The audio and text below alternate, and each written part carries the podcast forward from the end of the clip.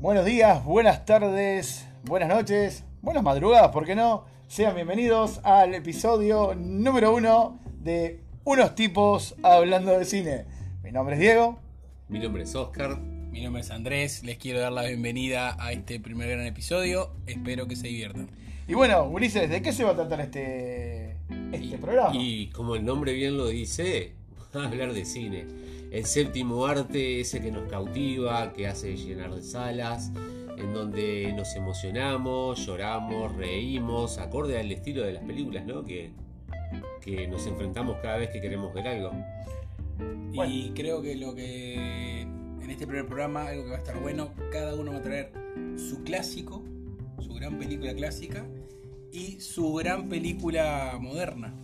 Sí, así es. De eso trata un poco el programa, de hablar una especie de charla de living, ¿no? De repente tirar algún dato técnico de las películas que queremos hablar. Eh, también ese tipo de conversación hacer de que fluya la cosa y de repente se sientan involucrados en esa charla de decir, ah, mirá, yo la vi esta película, o ah, es una buena idea para mirar algo de ese estilo, algo que quedó en el olvido, ah, estaría verlo, bueno verlo de nuevo, no sé qué les parece. Sí, sí, va, un poco también por el tema del, túnel de los recuerdos, ¿no? Es decir, ¡uh! Me acuerdo. Y, a uno, de hecho, en la, en la, en la parte de preproducción que estábamos teniendo hace un rato con, con Oscar y Andrés, estábamos charlando de algunas películas que podían ser, eh, bueno, objeto de, discusión, de- de- para compartir en este primer episodio. Y, y rememoramos viejas épocas y, grandes películas que, bueno, con suerte y- iremos compartiendo a lo largo de, de estos, de estos episodios, de estos podcasts. Así que sin más, ¿les parece si arrancamos? Yo voy a empezar a hablar de una película que para mí, sinceramente, en lo personal es mi película favorita, ¿no? Es una película que es una producción ítalo-francesa, eh, data de fines de los 80, para ser más exacto, del año 88.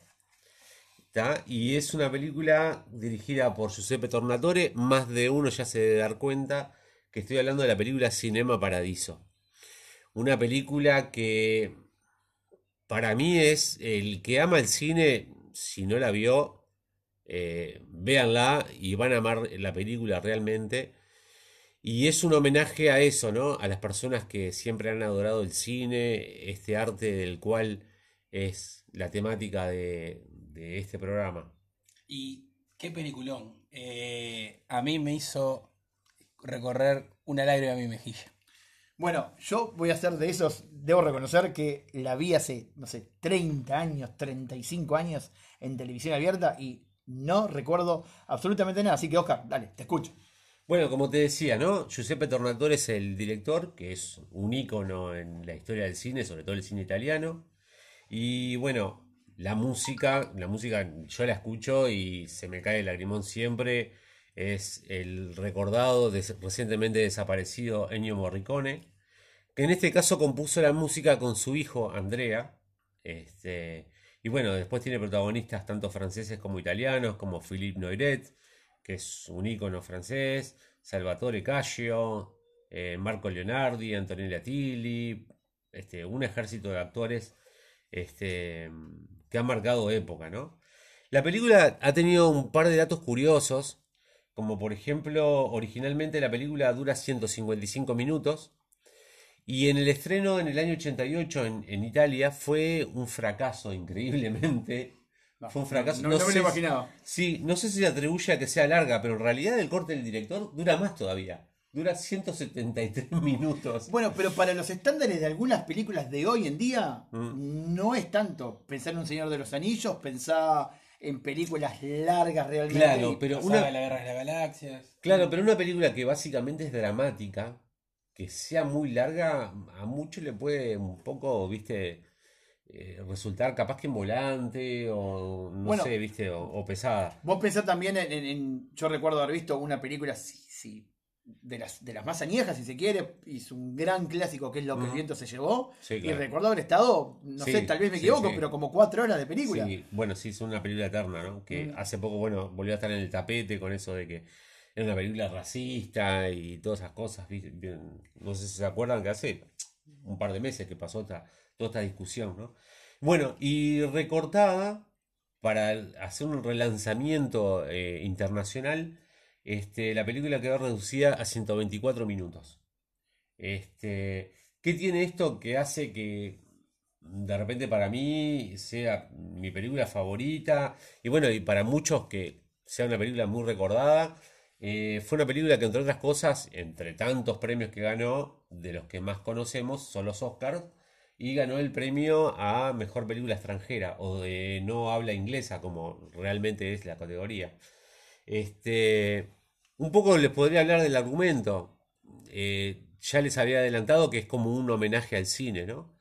Eh, el protagonista, eh, Salvatore Divita, que es, viene a ser como una especie de director famoso de los 80, llega a su casa extenuado una noche y su novia le dice que, bueno, lo han llamado de que un tal este, mm, Alfredo falleció, ¿no? Entonces ahí, bueno, empieza una especie de, un, eh, de saber quién es ese Alfredo. Empiezan a ver unos flashbacks que se remonta a la niñez del director, ¿no? En donde se empieza a relacionar. Entonces empezamos a ver ahí cómo ese director se relacionó con el cine. Entonces ese, ese famoso Alberto, que, Alfredo, perdón, que, que falleció, era em, el, que proyectaba películas en el cine del pueblo de donde él era originario.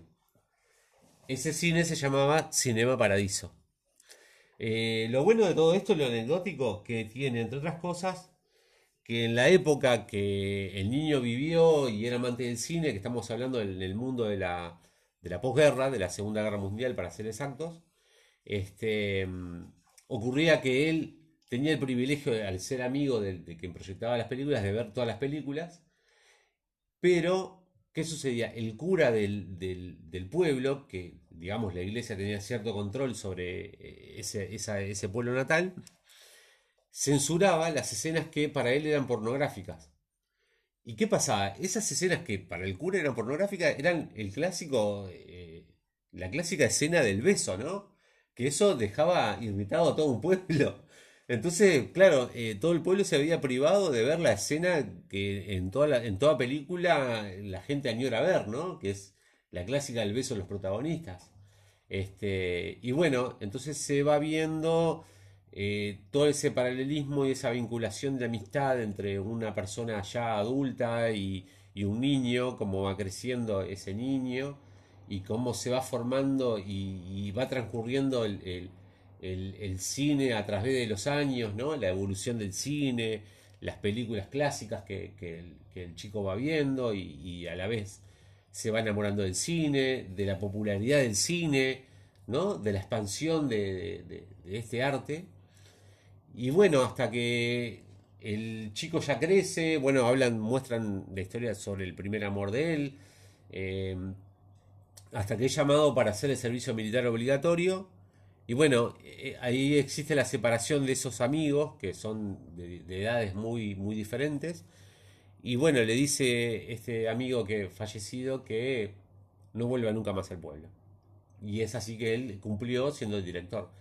Y bueno, él retorna al pueblo una vez que falleció su amigo de la infancia, debido a que hay un legado que le deja este, este, este amigo de, que quedó en el pueblo, ¿no? El, famoso proyectista del cine, por así decirlo, ¿no?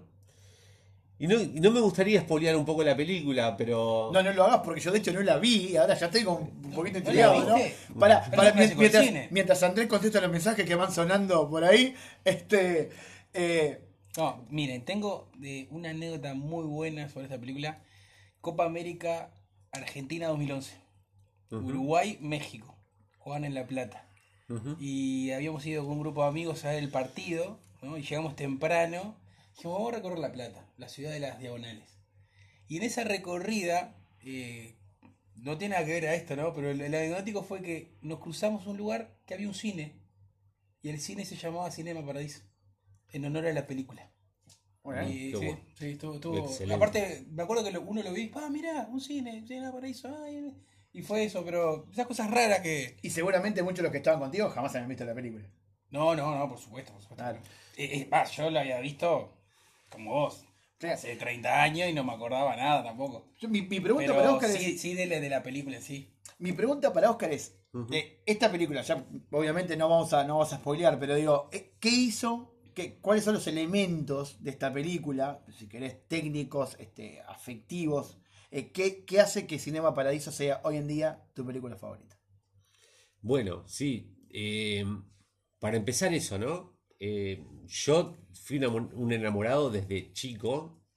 Es más, hasta recuerdo la primera vez que fui al cine, que fue algo tan que me impresionó tanto que es más, me, me quise ir en plena película, me fui, este, de tanto que me impresionó, pero a su vez como me empecé a sentir muy atraído, ¿no? Y empecé a ver cosas que me sentí muy identificado con el, con el chico que, que iba al cine a mirar esas películas y se emocionaba y también volaba, por así decir, ¿no? Porque a veces nos lleva a eso, eh, nos transporta a un mundo de fantasías y bueno, eh, es como una película que está rodeada de ese arte que cap- capaz que soy muy reiterativo con hablar del arte, pero en realidad es, arte, el cine es arte, y a veces de la forma que está plasmada esa película, en donde existen todas las relaciones humanas, ¿no? Existe la amistad, existe la reunión social que evoca el cine, ¿no?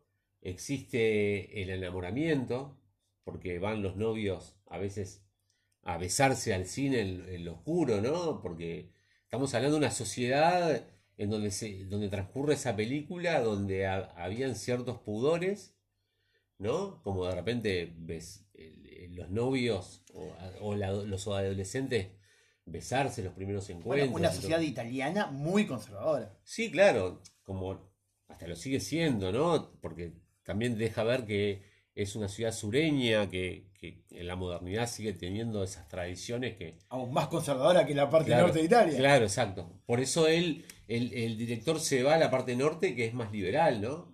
Y por eso también el, el- el- el- el amigo le dice que no vuelva nunca más al pueblo.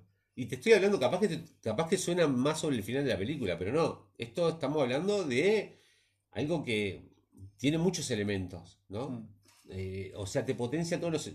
En mi caso me potenció muchos sentidos.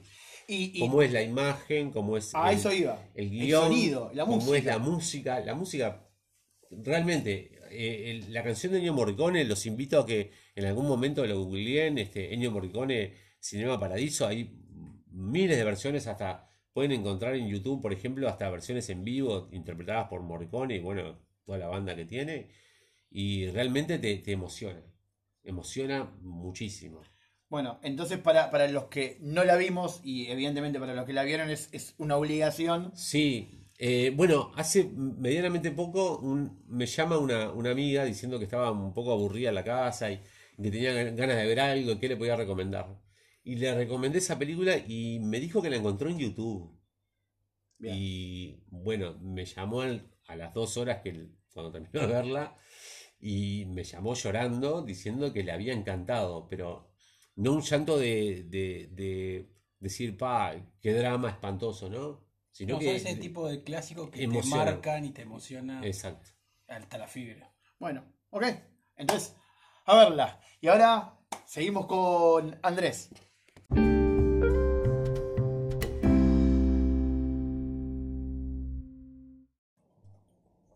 Bueno amigos, eh, siguiendo la línea de películas clásicas, eh, yo voy a hablar de una de mis películas preferidas, eh, una de las tantas, porque también lo que tiene esto es que películas preferidas depende de muchas cosas, la época, la edad que uno tiene, los momentos de cada uno, cómo le pega y lo marca cada película. Sí, a ver, les pasa lo mismo que a mí. eh, Claro. tu, tu top 3, tu top 5 de películas va variando con los años. Yo tenía un top 3 hace 15 años que es distinto al que tengo hoy en día. Sí, también Bueno. porque salieron películas nuevas que te gustan también. También, Evidentemente, claro, sí. pero también dentro de las películas favoritas está, puede estar la de cabecera y después, bueno, estar, hacer como, no sé, podemos hacer un top 10 o un top 20 y a veces nos quedamos cortos porque también, a veces el cine, el sentido del cine es un estado de ánimo, ¿no? Totalmente de acuerdo Yo contigo. qué sé, de repente podemos haber ido a ver Matrix, el estreno, cuando fuimos, que salimos todos choqueados, que justamente fuimos todos juntos a verla y, y salimos todos con una adrenalina tremendo y, dijimos, ¡pa! Esta película es lo top, top, top, top, top. Y nos olvidamos de repente de lo que veníamos amando anteriormente. Y también como decía Diego, eh, sale El Señor de los Anillos o sale una nueva película y nos derribó aquello que ya amábamos. No, no derribar de decir, bueno, ta, esta película pasó a ser una porquería. Yo creo que agregó Simplemente que, una joyita más claro, a tu exacto. cajoncito de O queda, o queda desplazado tu top 10, la película que tenías como la 1, ¿no? También. Bueno, en este caso les voy a hablar de una película que a mí me marcó mucho porque es una película que habla de deportes. Eh, se llama El último Boy Scout. The Last Boy Scout. Muy buena Eh, película. Película. Película, película. Dirigido por el gran Tony Scott eh, y protagonizada por Bruce Willis y Damon Wayans, uno de los hermanos Wayans que El, el mayor, ¿no? El mayor, si el no me mayor, equivoco. mayor, mayor. Yo te puedo contar una anécdota que me quedó marcada. me quedó marcada esa película. Puede resultarle graciosa más de una. Pero también, o sea, viendo las tradiciones del montevideano, el uruguayo y más del veterano tirando a. Del veterano en adelante, ¿no? El ¿A, a veterano- nuestra edad o qué? No, tal vez no, en, real- adolescentes. en realidad, es- en realidad es una tradición que, cap- que, que para muchos se puede perpetuar de la película. Si querés, te la doy ahora la anécdota o un poco más adelante. Eh, Prefiero que hables un poco más un de ella. Bueno, esta es una película que en su momento eh, la crítica eh, la tomó muy bien porque hablaba sobre una realidad del deporte en Estados Unidos de que se sabía tras bambalinas, pero no sale ni en los noticieros, no se habla en los foros, nadie la trata.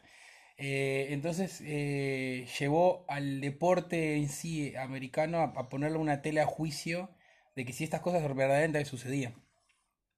Esta, la, la trama es sobre, se las voy a hacer media resumida para que les quede un poco claro. Estaría bueno que la busquen en, YouTube, debe estar. Protagonizada por. Bruce Willis, sí, uno de los hermanos. Ujú. Eh, en alguna plataforma de streaming debe estar Y, colgada y, todavía. perdón, y Hale Berry. Hale Berry, que hace la, la bailarina de sus primeros de pasos en el cine. Damon. Exactamente. Exacto. De sus primeros pasos en el cine. Bueno, esto se trata sobre Joe Hallebeck, que era un detective privado protagonizado por Bruce Willis, ¿no? que en su momento había sido el guardaespaldas del presidente. ¿No? Era el presidente Jimmy Carter, el guardaespaldas. Y por problemas con un senador que él estaba protegiendo, lo echaron del servicio de secreto. Y como clásica película americana, el tipo terminó eh, ahogando sus penas en el alcohol, desprolijo, perdió su casa, su familia, su hija, su mujer. eh, Descubre una infidelidad en el medio de la su película. mujer ¿no? fue, fue engañada por su mejor amigo en su momento. eh, y eh, su último trabajo, cuando ya estaba un poco en la desesperada de, de conseguir a alguien a quien proteger o vigilar o cuidar, es eh, una chica que bailaba pool dance, ¿no? que él lo que había tenido una- un intento de asesinato eh, y lo contrata a él para que lo, la cuide, para que sea su guardaespaldas. En eso, cuando la está cuidando, eh, la chica termina asesinada. él no sabe por qué. Eh, y como eh, nadie supo contestarle cuál- qué era lo que le pasaba y eso, por qué era que lo había contratado él también, eh, empieza a investigar. En esta investigación se encuentra con el novio, que era Jimmy Dix, un famoso coreback americano. Sí, pero yo no sé si ya estaba retirado o todavía no. Jimmy Dix, Sí. eh, lo habían retirado Lo habían retirado. por haberlo encontrado con apuestas. Ah, muy bien, muy bien. Que en esto es un poco como lo que trata la trama, Claro. las apuestas en el deporte. Eh, juntos eh, comienzan toda una odisea de investigación de por qué habían asesinado a ella, eh, qué había atrás de todo esto, y lo que logran a medida que va pasando la película, la trama, encontrar que tra- la, la trasescena de, de este asesinato era por el tema de, lo que hablaba hoy, que eran las apuestas deportivas. Detrás de todo esto habían eh, los dueños de los grandes clubes americanos de fútbol americano, de básquetbol, de béisbol, eh, tenían toda una red de apuestas que eran ilegales, pero a la vez legales, porque por más que estaba, eh, era legal en Estados Unidos hacer apuestas, los mismos, eh, eh, ¿cómo se llama? Eh, diarios deportivos, programas deportivos, hasta ESPN pasaban los resultados, las estadísticas, cuánto pagaban, quién podía ganar, quién no, eh, que era como decir, apuestas legales y ilegales, porque la, apuesta era ilegal y quien se llevaba la, la, plata también, pero en realidad era todo real. Bueno, pero también creo que si, si mal no recuerdo, ahora esta película ya hace muchos años, eh, hay un tema también con que el fútbol americano eh, da una lista pública de lesionados, lo cual juega un papel en el tema de las apuestas a la hora de los dividendos, digamos. Eso y una de las grandes cosas que empezó en esa época, que eran las estadísticas de los deportes. Eh, ahí empezaron con estadística de pases, estadística de anotaciones, de los que estaban lesionados, de quién ganaba contra qué cuadro, quién jugaba mal contra qué cuadro, y todo eso llevaba a un andamiaje que servía para las apuestas. Eh, que hoy por hoy eh, lo podemos ver en, lo que es Supermatch en Uruguay, que es una casa de apuestas que va, todo su variable a partir de estadísticas de quién ganó quién, quién ganó qué, quién empató, quién metió qué, el delantero. El, momentum. El momentum de, cada persona. Mm. Y, en ese momento era transgredir algo que no se hablaba. Por eso tuvo, e, esto es lo que yo decía hoy, que tuvo mucho impacto en lo que fue eh, la sociedad americana. Y más allá de que las actuaciones de tanto de Mike Wyan como eh, Bruce Willis son espectaculares, y toda la trama de la película es muy divertida porque hacen una pareja excelente en la parte de... Es la clásica de la, de la pareja, es la clásica película de acción de la pareja disfuncional, ¿no? Que en un principio como que son muy diferentes, se odian y bueno, en el transcurso de la película terminan siendo hasta mejores amigos. Totalmente de acuerdo. Lo que está bueno acotar, el director de esta película, que ha dirigido muchas películas taquilleras y de acción, como ha sido Tony Scott, esta película. No, no es el mismo, por eh, ejemplo, del último gran héroe. Es, el, hermano? de Ridley Scott, De, que hizo Gladiador, ¿no? Y que hizo Alien. Exactamente. Bueno, eh, y una de las cosas que en el final de la película eh, se da a la luz, otra de las cosas también que estaba pasando en ese momento en el deporte americano, la interacción entre las grandes esferas del gobierno con el deporte entre coimas, sobornos, arreglo de juegos, eh, expansión de estadios, expansión de franquicias, eh, todo eso llevó a que eh, tuviera tanta exposición esta película llamada El último Boy en sí la trama era el último hombre que protegía la ley y el último deportista que jugaba también dentro de la ley que no vendían ni los partidos, que no, intentaba hacer eh, cosas para que el cuadro ganara o perdiera, sino que todo siguiera siendo limpio. Eh, eso es lo que lleva como mensaje la película. Aparte que es una película muy divertida, muy entretenida, con mucha acción, eh, muy grandes momentos. me acuerdo uno que es la anécdota, cuando termina la película Bruce Willis dice, si esto sale todo bien, yo me pongo a bailar el hula hula en donde esté. O y estaba. O algo así era. Ahora no me recuerdo. Creo que era o un baile indio. Y en el medio del partido, de la, eh, creo que era la final de conferencia de la NFL, se pone a bailar adelante de 70.000 personas. Yo no, no, no, me acordaba de eso. Este, pero bueno, no hay spoilers acá, chicos, así que pueden ver la película tranquilamente.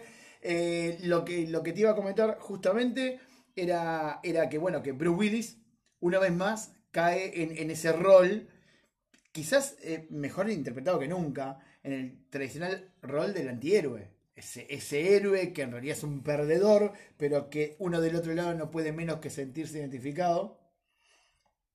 Y, creo que Oscar tenía una anécdota para compartir. Eh. Sí, no. En realidad también me quedé pensando en, Tony Scott, que también vale la aclaración del director, ¿no? Que ha hecho películas que nos acostumbró a, a tener éxito de taquilla, como Top Gun, Beverly Hills, Cops, la de Eddie Murphy, no sé si la recuerdan, sobre todo la 2, eh, Días de Trueno, bueno... Eh, sí, en realidad son dos hermanos que han... Spy Game...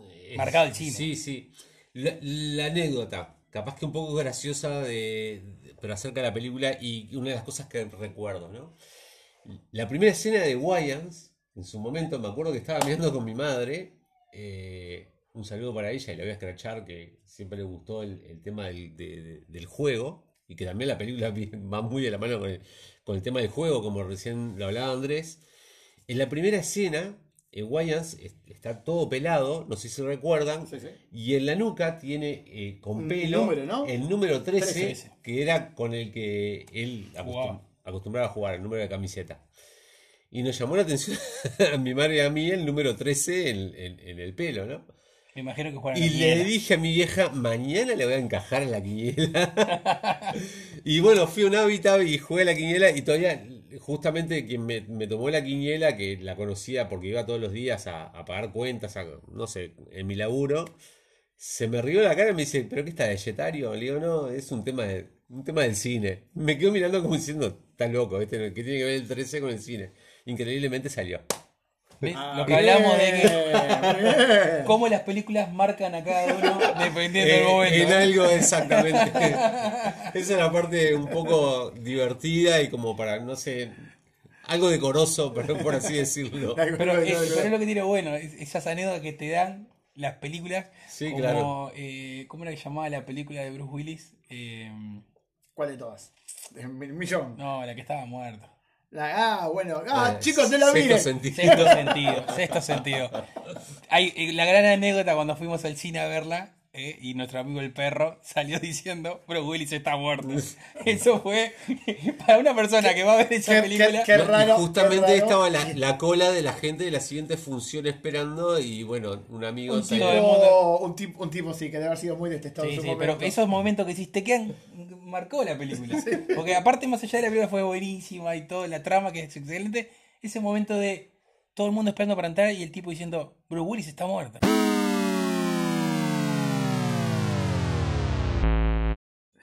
Bueno, y ahora es mi turno este, de, hablar del clásico. Ya, y ya tendremos tiempo para hablar de las películas nuevas.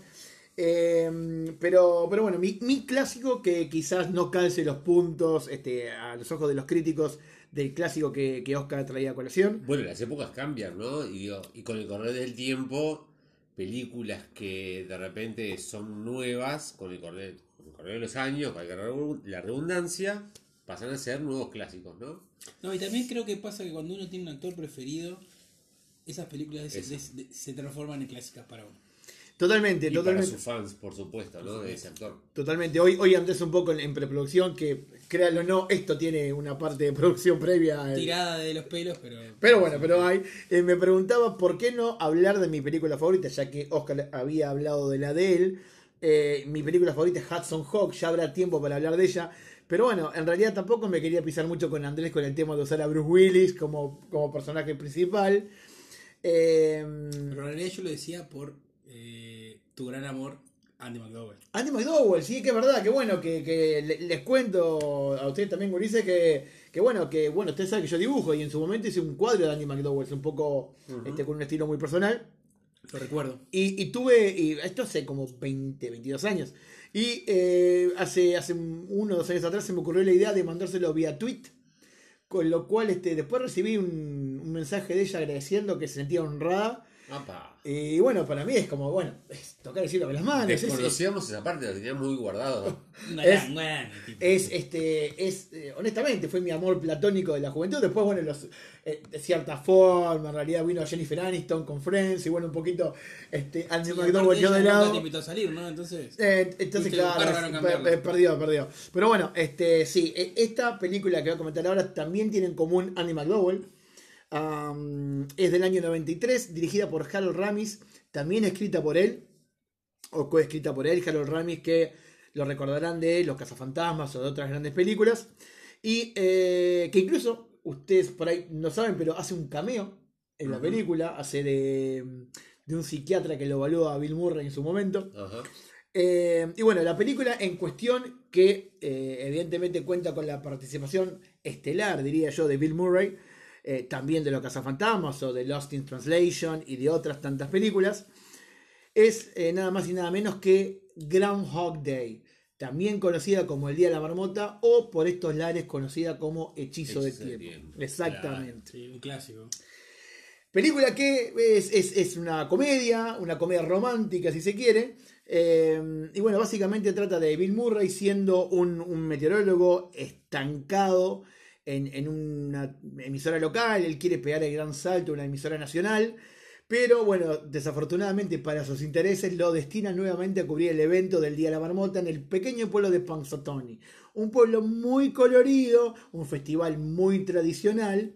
Pero, pero bueno, que él ya había cubierto como periodista, como meteorólogo varias veces y, no quería volver a ir. A regañadientes acata las órdenes de sus superiores y acude eh, allí con su productora, Annie McDowell, y con el, el- el camarógrafo, Chris Elliott, también conocido de algunos personajes secundarios, como por ejemplo la película eh, Loco por Mary. Exacto. Y bueno, este, allí van los tres. eh, Bill Murray tiene esas, esas, esas ínfulas de diva. eh, él se quiere hospedar en un lugar distinto al, al- al de su productora y, y al de cameraman. eh, quiere hacer la filmación y rápidamente irse del pueblo, pero el destino quiere que él no pueda abandonar el pueblo. Ahora, hablando un poco de- de- del tema ¿no? de Bill Murray, el papel que interpreta, lo vengo observando a través de las películas que muchas veces el, el protagonista y el, el personaje que hace refleja un poco la personalidad del protagonista, ¿no? Porque Bill Murray se ha hablado mucho de que es un tipo bastante altivo, bastante como creído y que peca un poco de soberbio. Al igual que en la vida real de Robert Downey Jr. eh, y su papel en Tony Stark, ¿no?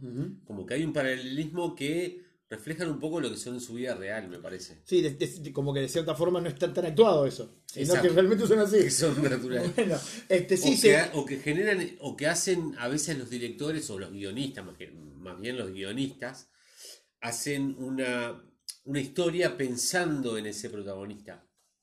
Tal cual. Podemos dar miles de ejemplos que de repente eh, a través de los programas cuando empecemos a hablar de, de- de diferentes películas vamos a encontrarnos con eso, de que el guionista cuando está haciendo la película o está haciendo la- el, el guion está pensando en ese actor ya. Y cómo cierto tipo de actores se encasillan en ciertos papeles. Exactamente. Y, y vos decís, las buenas películas de Bill Murray es siempre el mismo. Exacto. Es ese actor eh, sarcástico, arrogante y que sabe todo. Sí, de verdad. Eh, es como que va En, repitiéndose en- en, en Go trayectoria. en, en- en los cazafantasmas, lo vemos que es un tipo arrogante y que se la manda de que se la sabe todo y no, y no tiene claro nada, a, su vez, ¿no? totalmente, Un hombre totalmente. que sabía demasiado poco. También, Es otra- también.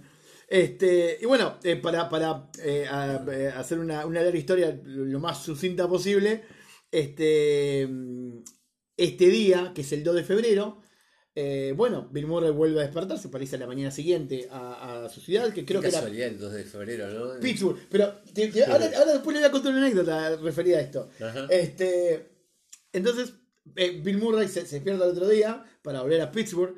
Y, y resulta que la canción que suena en la radio es la misma. Que, la, la- señora que es dueña del, del hostal le dice las mismas palabras. Resulta que todo empieza a ser lo mismo. Y él se piensa que está soñando y lo empieza a ver con, con cierto como, como descreimiento, como, como reticencia a aceptar lo que está sucediendo. Pero resulta que al otro día sucede lo mismo, y sucede lo mismo, y sucede lo mismo, y entra en un loop del que no puede escapar. Pero ¿qué pasa? Él sabe lo que ya ha vivido, cuando el resto de la gente no.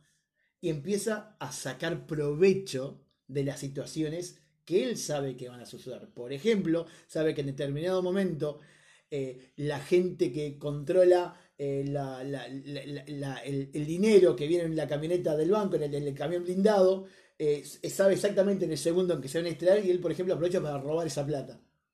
Y así empiezan a suceder determinadas cosas hasta que sucede lo inevitable. Se termina enamorando. Sin, sin ánimo de, de, de, de arruinarles mucho más la película, este, porque de cierta forma ya, ya he un poquito. eh, que también, no tengo dudas que al ser un clásico del año 93, ya deben haber visto, o por lo menos deben haber visto parte, pero si no lo han hecho, es una película que de cierta forma es eh, eh, atemporal. Es una película que se puede disfrutar y que, y que no, no se va a ver arruinada por el paso del tiempo. Muy buena música. Eh, bueno, cuenta con. No hace falta que tenga muchos ef- efectos especiales, pero sí uno eh, se, termina metiendo de lleno en una película que realmente se pasa volando.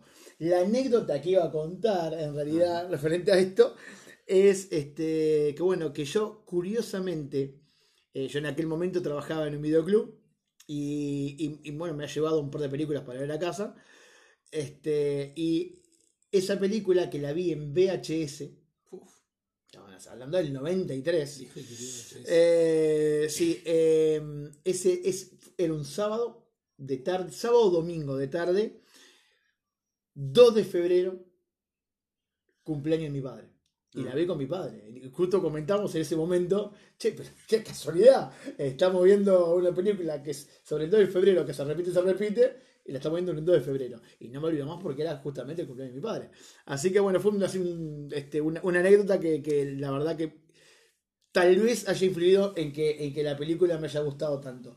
Eh, sin dudas, eh, creo que el factor principal fue la participación de Andy McDowell, como ustedes decían. Yo en aquel momento, momento estaba eh, platónicamente enamorado de, de Andy McDowell, así que eh, también ese debe haber sido eh, un factor determinante. Así que bueno, Bueno, en esa, en esa época, recordemos que muchas veces íbamos a los videoclubs y llevábamos eh, o alquilábamos, rentábamos una película basándonos en qué actor estaba, ¿no? Sí. Justamente sin mucho saber del argumento y a veces nos llevamos la sorpresa de ver una película que nos divirtiera mucho y que tuviera un guion original. Capaz que hoy en día escuchamos, eh, bueno, hablando sobre, Diego, hablando sobre la película que decía que un hombre que vivía una y otra vez el, el mismo día, capaz que es algo, suena muy trillado, pero en el momento que salió no había películas así, con ese estilo.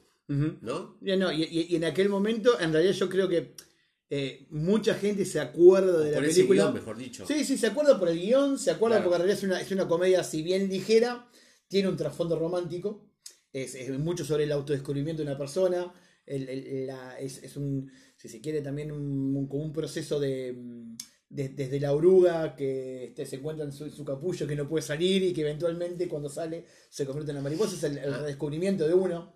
Mm, A mí lo que me sucedió con esta película cuando la vi, me, me proyecté a mí mismo de decir, bueno, ¿qué haría yo si viviera el mismo día una y otra vez, ¿A no? quién no le ha pasado? A mí también, no Y, de repente sí, me, me la jugaría por hacer cosas que en mi vida cotidiana no, no hago, ¿no? De repente, yo qué sé, eh, robar un banco, bueno, no, no quiero hacer apología al delito ni nada, pero simplemente por conocer la adrenalina que podría suceder este, eh, en, en- en hacer eso, ¿no?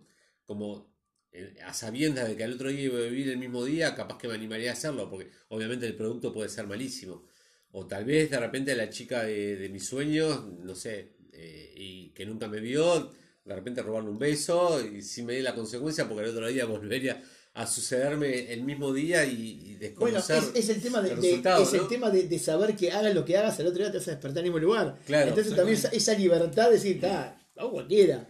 Claro, eso es lo que hace divertida la película y llevadera porque también uno, no sé si les ocurre a, a la mayoría de las personas que, que miran una película, pero a veces nos proyectamos estando dentro de esa película, ¿no? ¿Qué haríamos? Ah, totalmente. No, y otra cosa que tiene bueno la película es que, perdón, eso también te lleva a que Dígalo, dígalo, dígalo, Dígalo. dígalo, dígalo. Perla 4.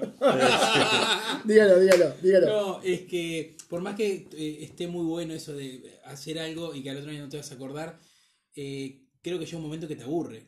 Ah. Que la película también te lo, te lo demuestra. Sí, Sí, claro. En el el, momento- el hastío. Que él, no, en que él quiere eh, se- suicidarse.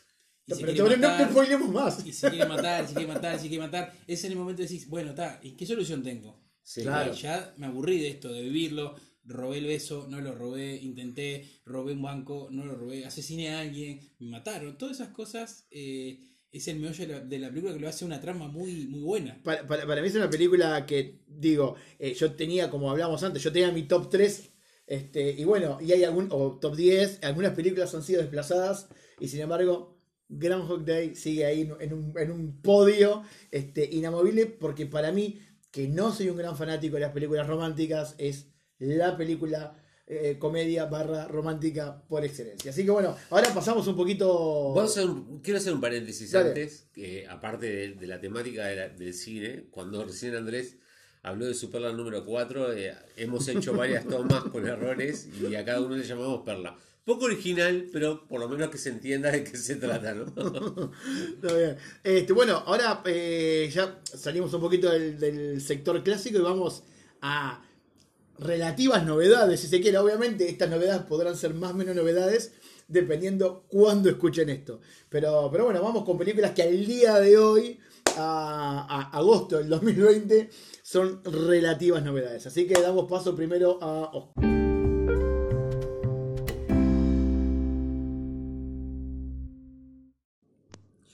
Bueno, y de las novedades, eh, les voy a hablar de una película que la pueden encontrar en la plataforma de streaming más famosa que casi todo el mundo tiene acceso, que es Netflix. Decí Netflix, así no tienen un mango. Bueno. Netflix, Netflix.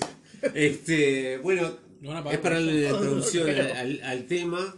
Es una película española que se que es, digamos, está plasmada, eh, o sea, originalmente es de un libro, en realidad es una trilogía de Dolores Redondo.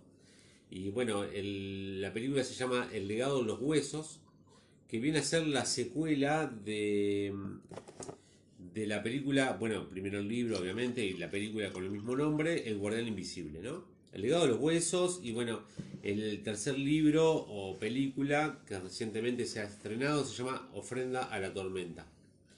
Este, como les adelantaba, la película es española, eh, producida por la gente de Antena 3, el canal famoso este de, de- De la madre patria. de la madre patria de, Barcelona, para ser exacto, porque a veces capaz que eh, algún catalán le decía la madre patria y ya te está mirando con un cierto recelo, ¿no? Por todo, todo ese conflicto que hay, un poco de... El ya espíritu independiente. estamos hablando de algo más que centenario, ¿no? Bueno, como les decía, eh, basado en el libro de Dolores Redondo, es una especie de thriller donde hay mucho suspenso en, estas películas, donde yo no vi la primera personalmente, pero quienes la han, la han visto me han dicho que es bastante independiente la primera de esta de la segunda, que el legado de los huesos sí está encadenada a una tercera, ¿no? Este, lo que tiene, lo que hace que sea una trilogía es que el, personaje principal, que es una investigadora llamada Amaya Salazar, este, había resuelto unos crímenes que eso sucedió en la, en la primera, eh, que hubo una serie de crímenes en un valle, bueno, que los resolvió, bueno, y pasado el tiempo ella queda embarazada y bueno, dejó de este mm, dejó atrás todo eh, eso lo que había sucedido y esa inspectora, bueno, se ve alterado, se ve alterada una vez que, que- que- que tiene familia, este, una serie de crímenes que suceden en su pueblo natal o, o en algo que está vinculado a su pueblo natal y cada uno de ellos, eh, de los suicidios sobre todo, este, aparece una palabra escrita eh, con sangre, la palabra tártalo, ¿no? Una palabra extraña que después uno eh, va encadenando con ciertas cosas que en un principio te dejan ver que sucedieron en la época de la Inquisición y se fueron perpetuando de forma secreta y a su vez va descubriendo, se van descubriendo nuevas, nuevas cosas que tienen que ver con algo que se pensó que había que, que había desaparecido tiempo atrás, en la época de la Inquisición, o sea, valga la redundancia, con el tema de, de- de las brujas, que los monjes persiguían brujas, y entonces, bueno, el espectador, como el, el- el- el espectador del siglo XXI es un poco escéptico de, de esas creencias, lo primero que va a decir, bueno, es acusar a la iglesia de que, ¿no? Este, hacían esa cacería a todo aquello que no fuera cristiano. Después la película te deja entrever de que, bueno, sí, hay reminiscencias de que algo pagano y un poco este, oscuro, ¿no?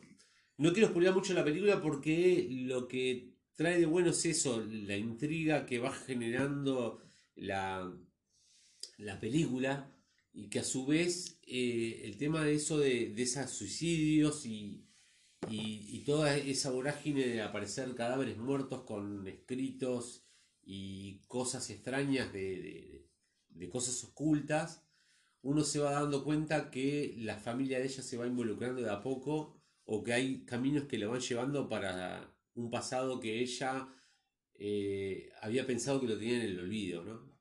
Este, es una película muy interesante, en la cual te tiene muy enganchado hasta el final.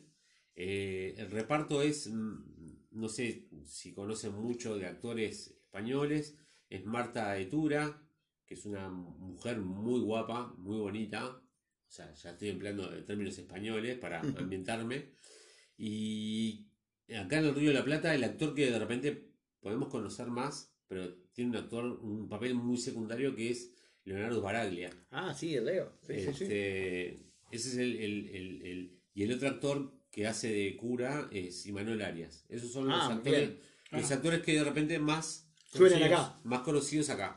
Después el resto sí, bueno, en, en España de repente son muy conocidos y gozan de mucha popularidad, ¿no? Este, la película fue lanzada en diciembre de 2019 y dirigida por este, Fernando González Molina, que ya ha hecho alguna que otra película también de, de misterio. Este, y en estos días eh, me acabo de enterar que salió la tercera parte, Ofrenda en la Tormenta. Bien. Este, el Guardián Invisible, como me decían, eh, se puede ver que es bastante independiente. Si te perdés el Guardián Invisible, empezás a ver legado en los huesos, como que no te perdés nada. O sea, no quiero decir que la película El Guardián Invisible sea mala. Me refiero a que no están muy enganchadas una con otra. Que básicamente el- el- los protagonistas son los mismos.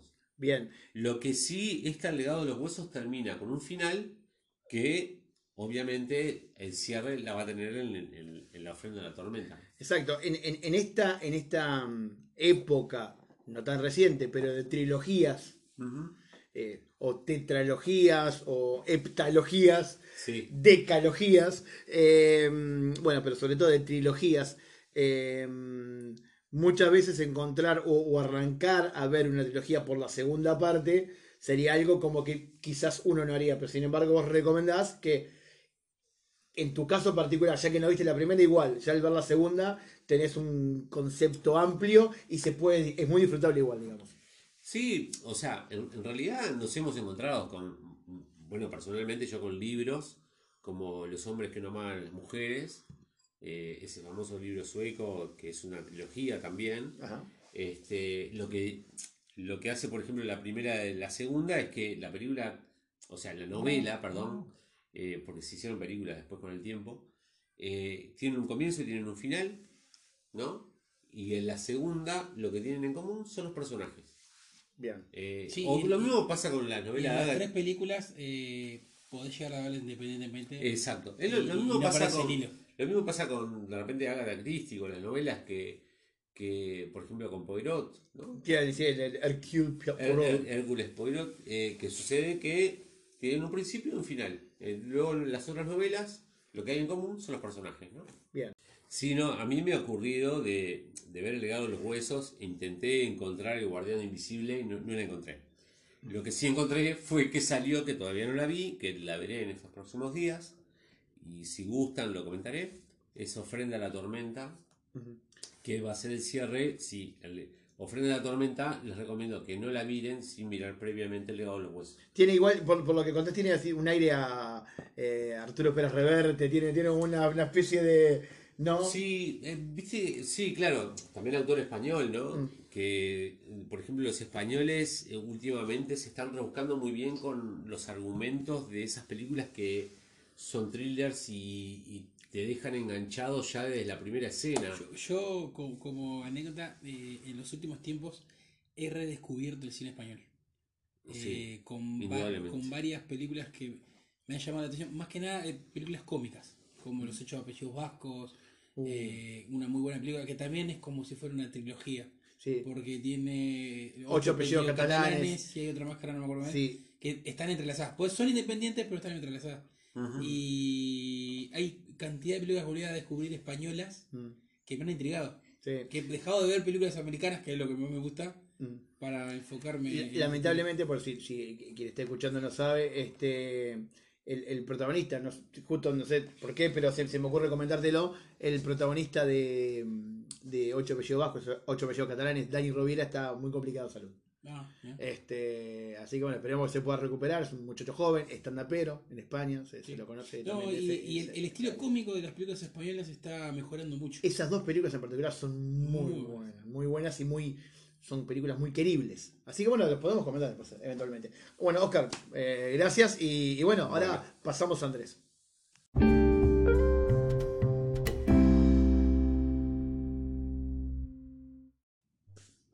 Bueno, continuando con las recomendaciones de las películas más modernas, si se puede decir así.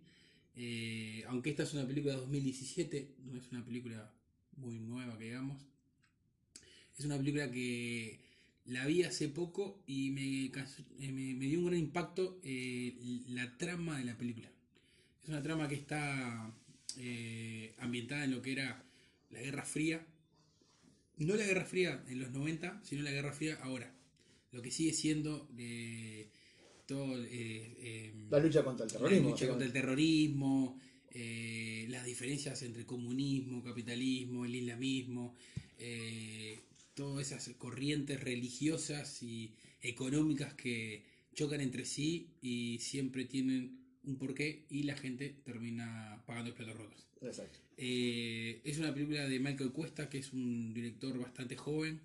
Eh, un- los actores principales son eh, Daniel O'Brien, que es un muchacho que hará 4 o 5 años que está en, en el tapete. Después Michael Keaton, como segundo actor, eh, actor de reparto, eh, que lo conocemos de varias películas como eh, Berman, eh, Batman, Batman. en su momento. Sí, lo, lo- lo que es ser nerd, no de uno que se piensa en Batman, Batman y no menciona, por ejemplo, eh, la película esta de McDonald's. Piensa para el otro lado. Y lo que pasa es que fueron sus papeles más icónicos. Sí, sí, es verdad, es verdad. Bueno, Beetlejuice. Beetlejuice es uno también. Ya, ya es un. Sí, es que De otra eso, época. no, no hay que mencionarlo porque uno es ya, una muy buena película como para tratar en otro momento. Sí, pero uno ya más o menos, viste, está, está develando un poco la edad que tiene. No, yo me quedé pensando en, en Dylan O'Brien, el, protagonista.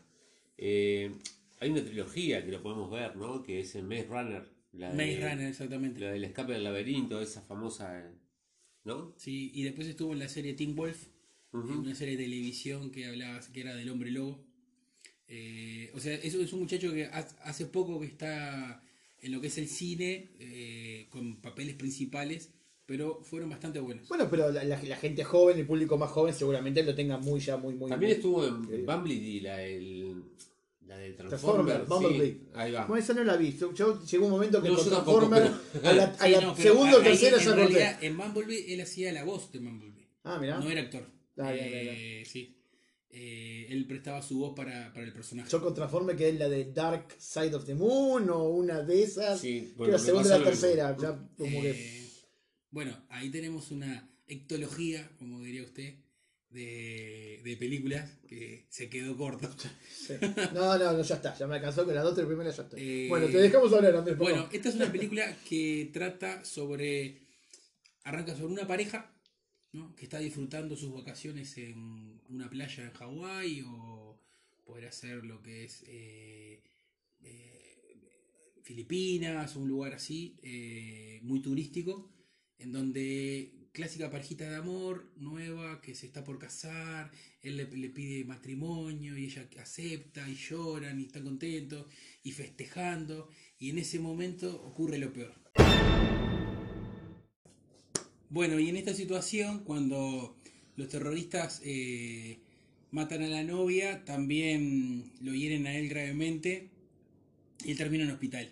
Cuando se despierta, eh, ta, le comentan que ella acaba de fallecer y le entra una rabia gigante, como le pasaría a cualquiera que se le muere el amor de su Sí, vida. sí, ¿no? sí, y delante de los ojos de, de él, ¿no? que es peor de todo. Eh, él empieza todo un entrenamiento y preparación para vengarse de los terroristas. Y lo que tiene de bueno esta trama es que él logra eh, conectar con eh, la celda terrorista que fue que atacó la playa, y, pero a, a su vez la CIA lo estaba investigando, eh, viendo que él había podido lograr conectar con la celda. Que algo que los locos hacían 10 años venían intentando, él en un año y medio había podido lograr meterse dentro de la celda. Celda terrorista, ¿no?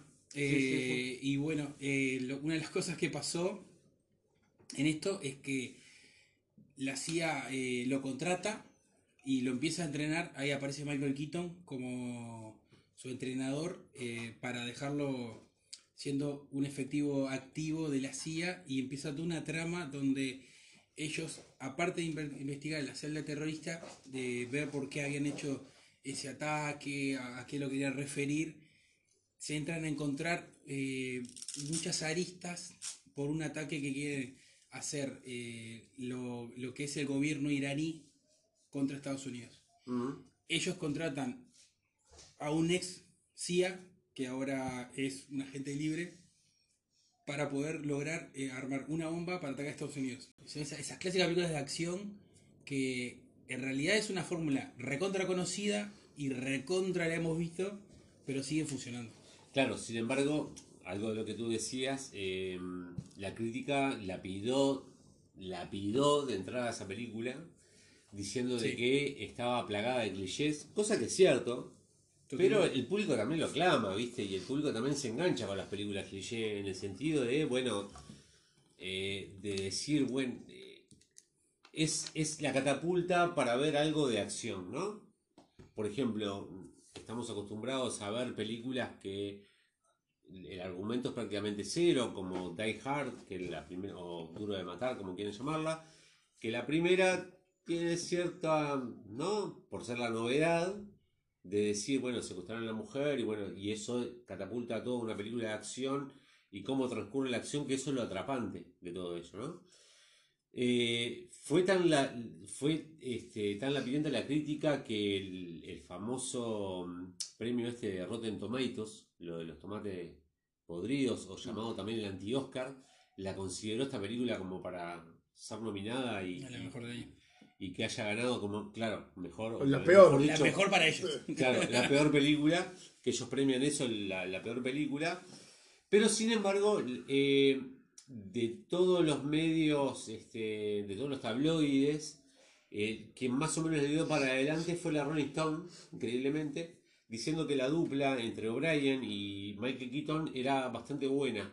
Que Había química. no- que se notaba que había cierta química y eso llevó un poco a que en cierta forma el público juvenil que, era el, el- que es el que se renueva y a veces no ve tan cliché la película este, fuera a- a- al cine a verla Eh, tuvo Es una la buena clásica película que es eh, aclamada por la gente, odiada por la crítica. exacto. Eh, lo bueno es que obviamente los productores de esa película se vieron satisfechos porque tuvo un- una buena repercusión en la taquilla o sea sobre si hace la ecuación de, de la inversión en la película y lo recaudado el resultado ha sido bueno. Y bueno, mu- much- muchas veces también el, el- el secreto de la producción o el- un poco lo que es el, clickbait, digamos, es este es bueno eso, combinar un actor de renombre, taquillero, de experiencia, con otro de renombre, taquillero para las eh, la- el público más joven. Naciente. Exacto. Sí, sí, sí. Porque eh, en- Maze Runner la juventud lo, lo tiene muy, muy latente y muy claro, ¿no? El, el actor. Sí, son, son esas películas nuevas que eh, eh, mezclan la juventud y la experiencia eh, y hacen una buena dupla. Claro, pero más que nada con, con el, el- el fin ulterior ese de, bueno, de eh, abarco más público y por ende voy a recaudar más. Exacto. Porque llevas a la gente joven por el actor O'Brien y metes al más veterano que conoce a Michael Keaton acostumbrado a verlo en, en- En buenas películas en general. Sí, básicamente, Sí. obviamente, sí. A pesar de que es un, un actor que no ha tenido una constancia a lo largo del tiempo, porque ha, ha tenido apariciones en los 80 y hasta principios Pe- de los 90. pero tiene un resurgir ahora. y ha desaparecido, claro, y en los últimos en los últimos 5 o 6 años ha, ha vuelto con mucha fuerza y, y creo que más querido que en aquella época, ¿no? Sí, yo, yo creo que capitalizó muy bien también este, este mega regreso con, bueno, con el Oscar, con la película este, Con Bergman. Eh, yo creo que, que a partir de ahí, tanto él, calculo como su agente, este, o sus agentes, no sé si tiene más de uno, en realidad este, han sabido capitalizar esto. Y también luego la elección de buenos papeles, ¿no? Sí. Este, que bueno, que, que ahí, cada uno ve si, se apunta más a un, tema de taquilla, se apunta más a un tema de, una película, digamos, con algún contenido, con algún con alguna, este, con alguna finalidad más artística, si. Pero bueno, este, para tener en cuenta y, bueno, este. Sí, ahora estaba mirando justamente cuando, estaba hablando de las tomas de donde sucede el, tema del asesinato de, la novia de- del protagonista. Estaba viendo que como, como película también en la parte visual, más allá de la acción, este, ha sido filmado en varias localidades, que eso le, le da un atractivo, un plus a este tipo de películas. Por ejemplo, a mí eh, me gusta mucho la película de espionaje y, entre otras Por la cosas... me- cinematografía, ¿no? Por la... Claro, en- entre otras cosas me atraen mucho las películas de espionaje, esa fotografía de diferentes lugares, diferentes países donde se filma. Mm. En este caso se ha filmado en el Reino Unido, se ha filmado en Italia, se ha filmado en Tailandia, en, en Malta, Bien, o bien. sea, en varias localidades. Eso hace que le dé un plus al Por que menos le- visualmente. al que le gusta, claro, exacto. Eh, la parte de esa visual, ¿no? Más allá de la, de la acción, de la parte de lo que se llama la fotografía. Y, y- y esta película lo que trae también al presente es, es ese formato de película antigua de espionaje, de que recorrían diferentes países Claro. investigando cada pista que le O llevaba. yendo lugar. detrás de, ¿no? Exactamente. Muy bien. Bueno, a tener en cuenta, Dale, muchas gracias por, por la recomendación. Y no, bueno, nos queda Bueno. una en el tintero. Sí, Diego.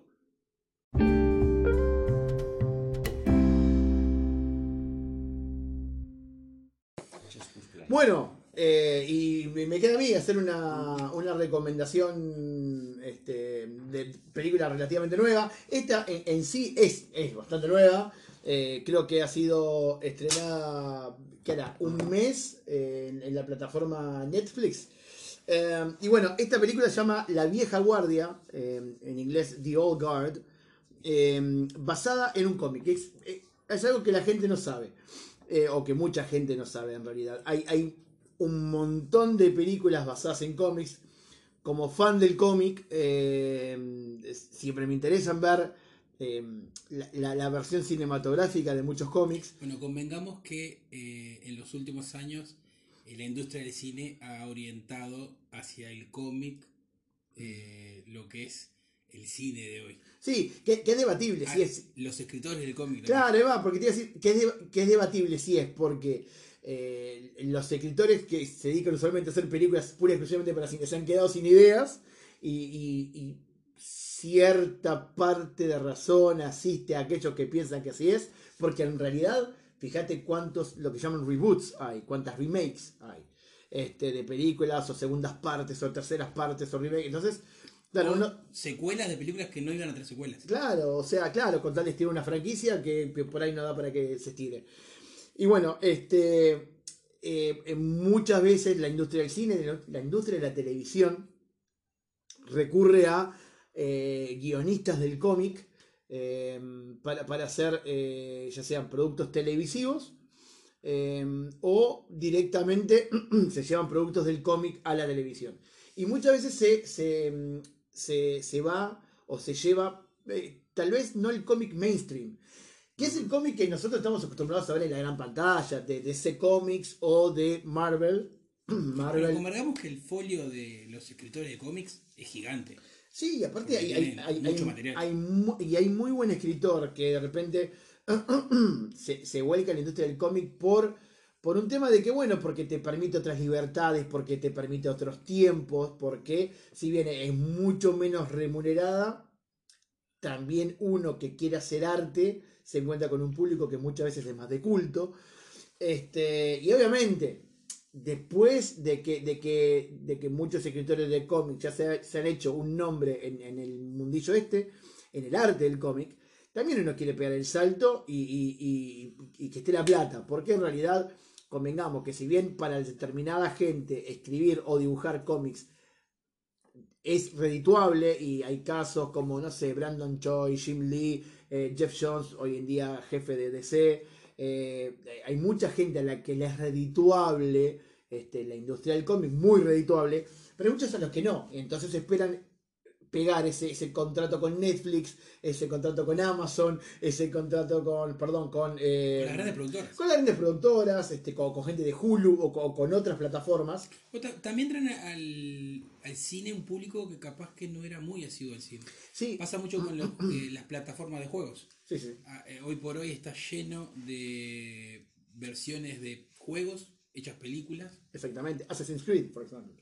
Ese es uno de los ejemplos. Por ejemplo, The de Witcher, es, The una, Witcher. es una serie que... Pero está basado en un libro en realidad, The Witcher. Exactamente. Es libro, videojuego, videojuego, película. pero tuvo su furor en el videojuego. Eh, sí, La, está la- bien. el- el- la gran fama de, de la, del- de la franquicia fue el videojuego.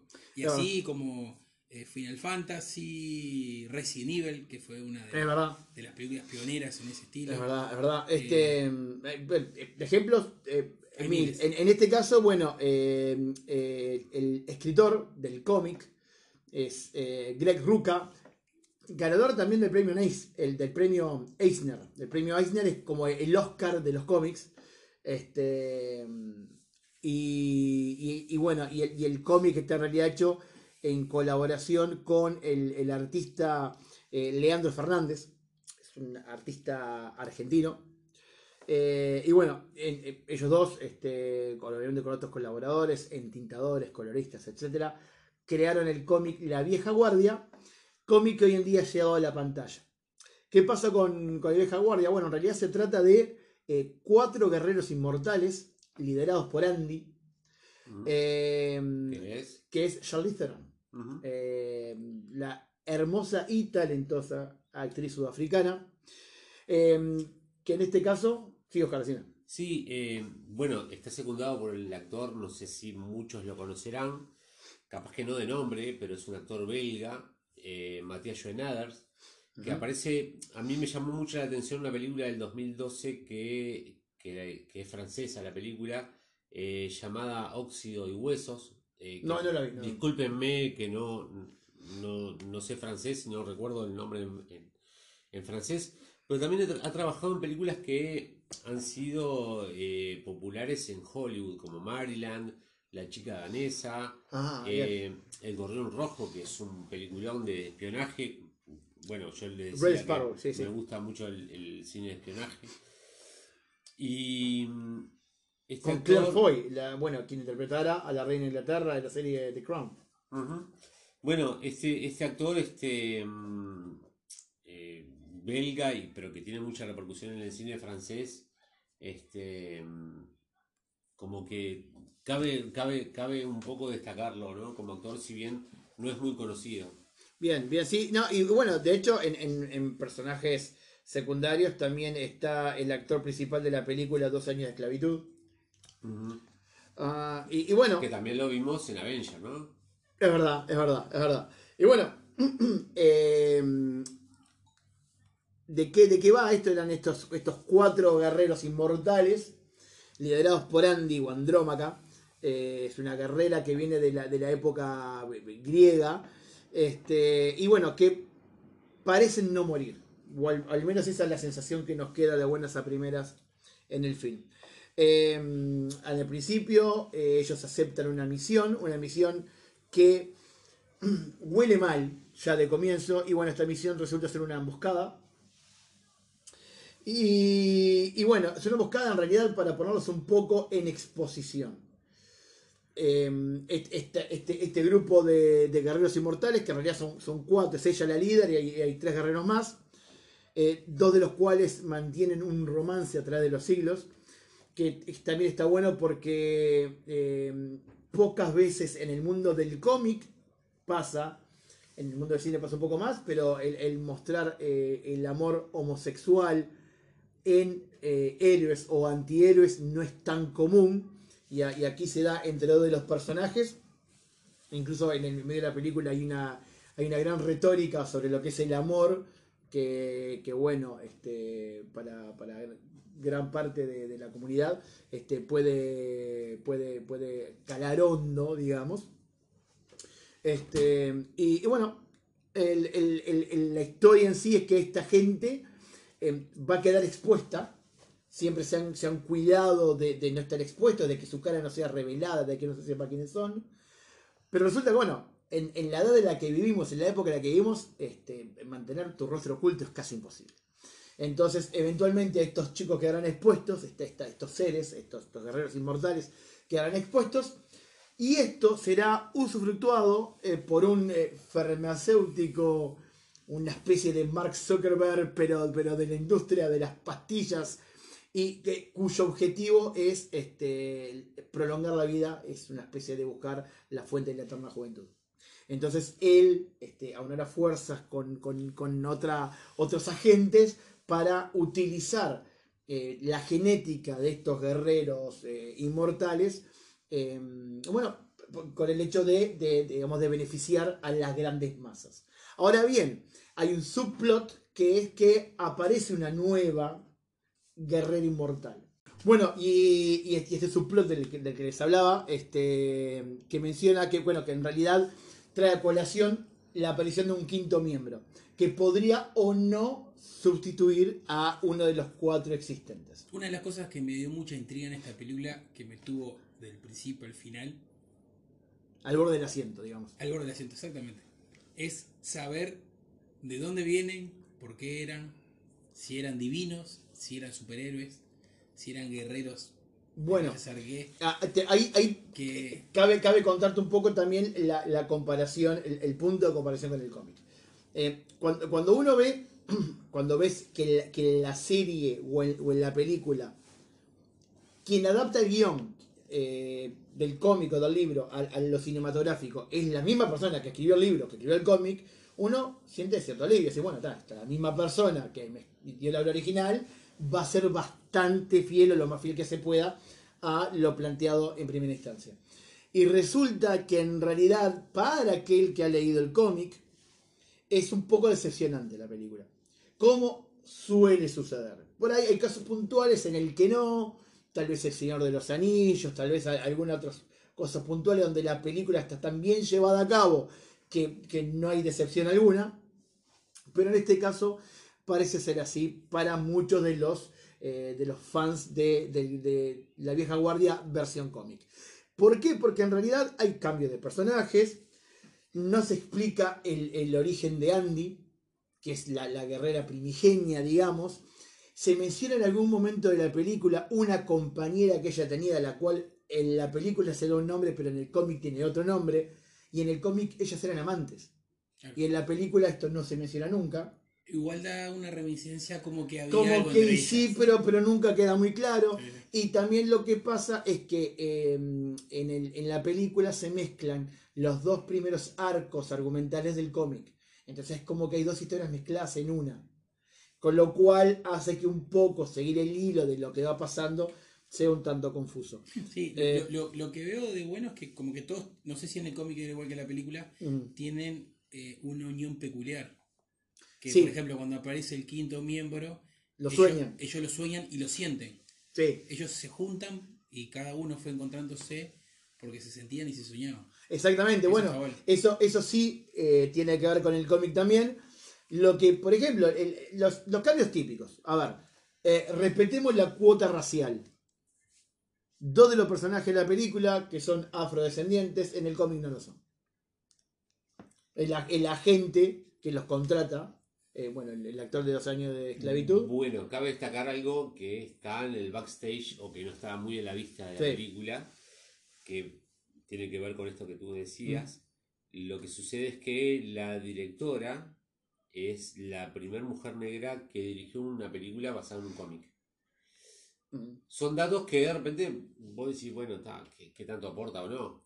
¿No? Mm. Digo, supuestamente en los tiempos que vivimos sí, son Mm. cosas que, que- que- que aportan. Sí, bueno, pero yo te- ¿por qué te hago esta puntualización? Porque en realidad, muchas veces cuando uno hace un cambio en, en- en la raza, y esto no es nada contra la inclusión de, este, de las minorías étnicas, este, simplemente que parte de lo que es el trasfondo de la historia se pierde. ¿Y a qué voy? Bueno, tanto el personaje de, Copley, que es el, agente, como el personaje de Nile, que sería el quinto miembro, el, nuevo miembro, que en este caso en la película son afrodescendientes, y en el cómic no lo son, este, si bien a los efectos de, de el tema de la cuota racial, el tema de captar un mayor público también que consuma el producto, eh, pie- hace que, que se pierda esencia y hace que uno de los puntos que el cómic trata no, de- no se pueda ver después reflejado en la película. Ni en esta ni en la secuela. Porque en realidad en el cómic muchos de los personajes sufren una metamorfosis ellos mismos porque en su principio por ahí abogaban por la esclavitud y con el paso de los años pelean contra la esclavitud. Y por eso hay un motivo por el que los personajes sean blancos, sean caucásicos. Entonces, como que si vos querés ir a ese tipo de argumento en, en- en el cine, hoy en día yo no podría, porque no tendría sentido esta transformación, esta metamorfosis, con gente que ya es afrodescendiente. Entonces, como que hay determinados cambios que se hacen, obviamente, con un fin eh, que, el, que el- que el guionista, productor, eh, director creen un fin ulterior, que, que es perfectamente válido, pero que a la sazón de lo que es respetar la fidelidad del cómic, este, no se hace. Entonces, hay, son algunos de los elementos que llevan a que aquel que leyó el cómic y es muy fan del cómic pueda sentirse decepcionado con la película. Sin embargo, yo, eh, a mí como película en realidad me gustó, me entretuvo, me, me mantuvo, este, me- la vi con ganas. Este, hoy en día veo películas usualmente en dos o tres partes, este, pero bueno, pero esta la vi de un tirón, así que yo por lo menos la recomiendo. A mí, si me permiten eh, una opinión personal, ¿Cómo no? mm, no me gustó, sinceramente. Sí, bueno. Eh, lo que sí, lo que sí, además de que de destacar eh, algo que más o menos había comentado de, de que la directora es este, una mujer negra.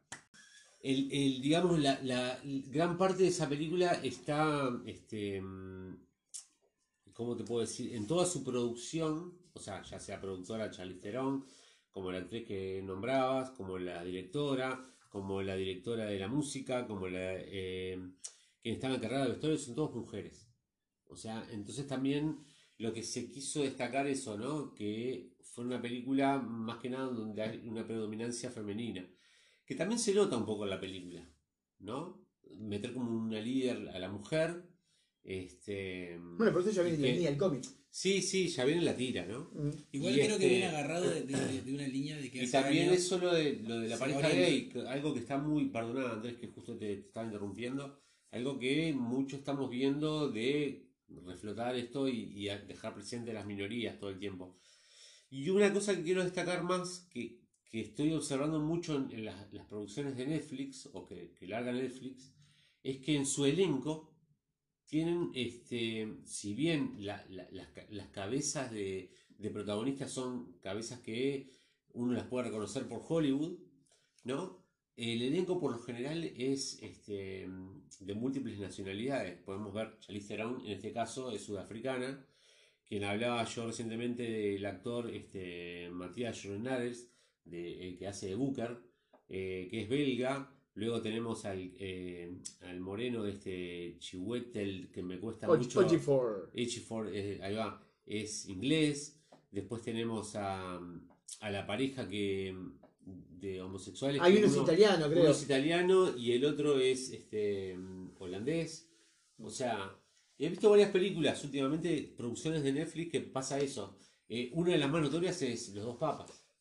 ¿No? Que vemos actores argentinos, ingleses, mm, perdón, galeses, este, de diferentes nacionalidades. Eso es lo que quería destacar. Bien.